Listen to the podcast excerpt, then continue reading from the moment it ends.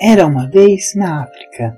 Assim sempre começavam suas histórias. As histórias do velho Adiza, cujo nome significava aquele que ensina.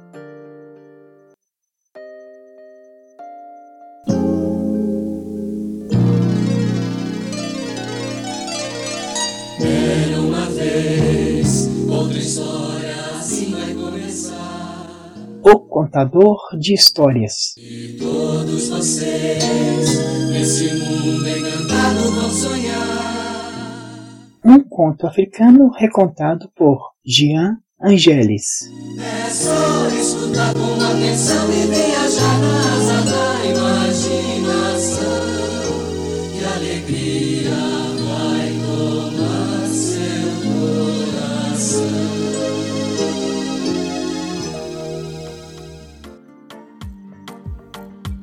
Há muito tempo não havia histórias para contar, pois todas pertenciam a Nayami, o deus do céu. Então o jovem Adisa resolveu que queria comprar as histórias do deus do céu para contar ao povo de sua aldeia. Assim ele subiu pela maior árvore da floresta até alcançar o céu, reino de Nayami.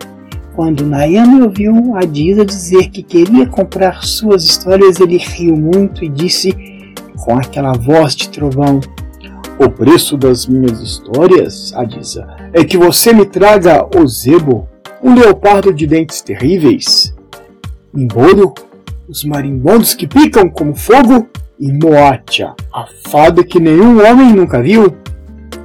Adisa concordou com os pedidos de Nayami, desceu correndo a imensa árvore e colocou-se à procura de Ocebo, o leopardo de dentes terríveis.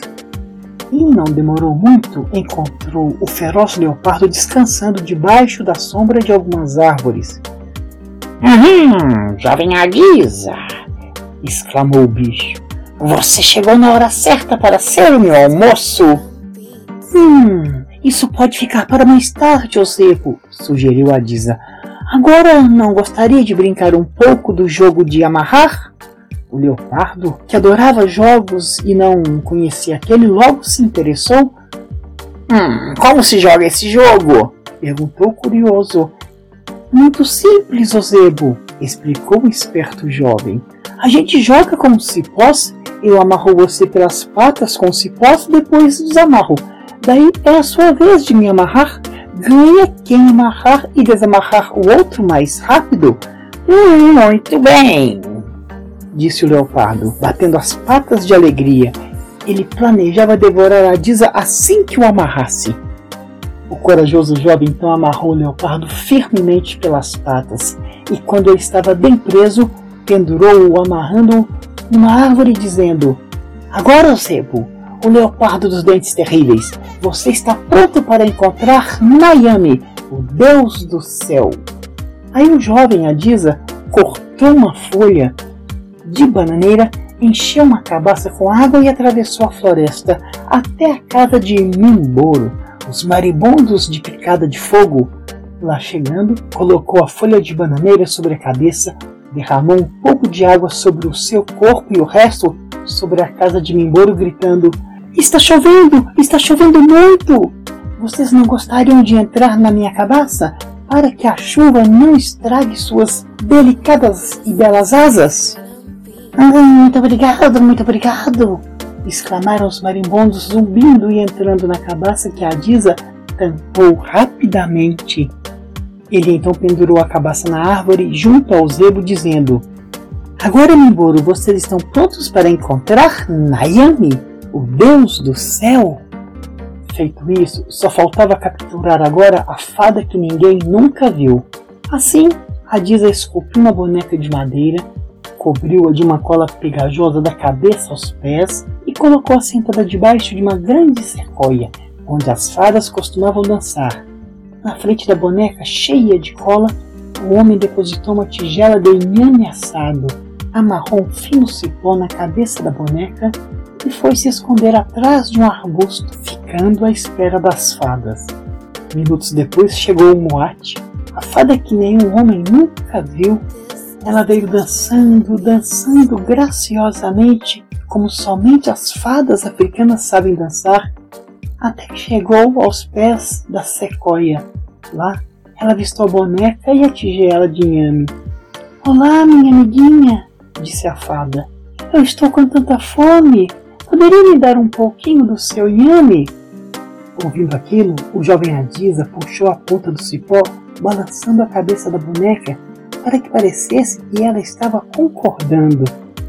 A fada Moacha então comeu tudo e depois agradeceu. Muito obrigada, amiguinha. Mas a boneca nada respondeu. A fada então ameaçou. Amiguinha, se você não me responder, eu vou lhe bater.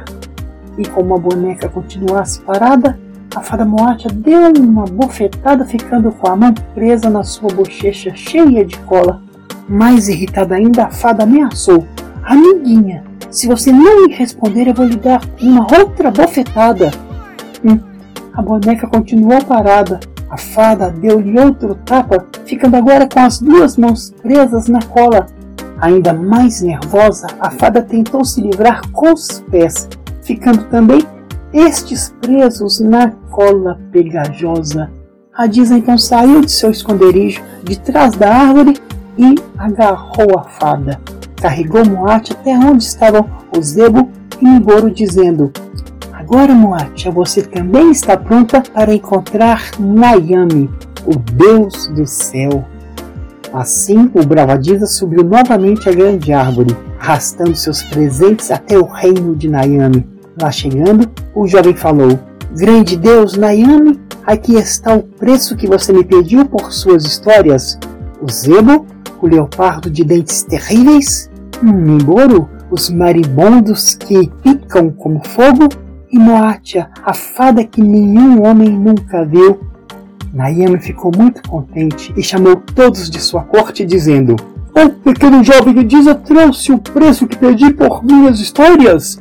De hoje em diante e para sempre, elas pertencem a Adiza e serão chamadas de As Histórias de Adiza, aquele que ensina.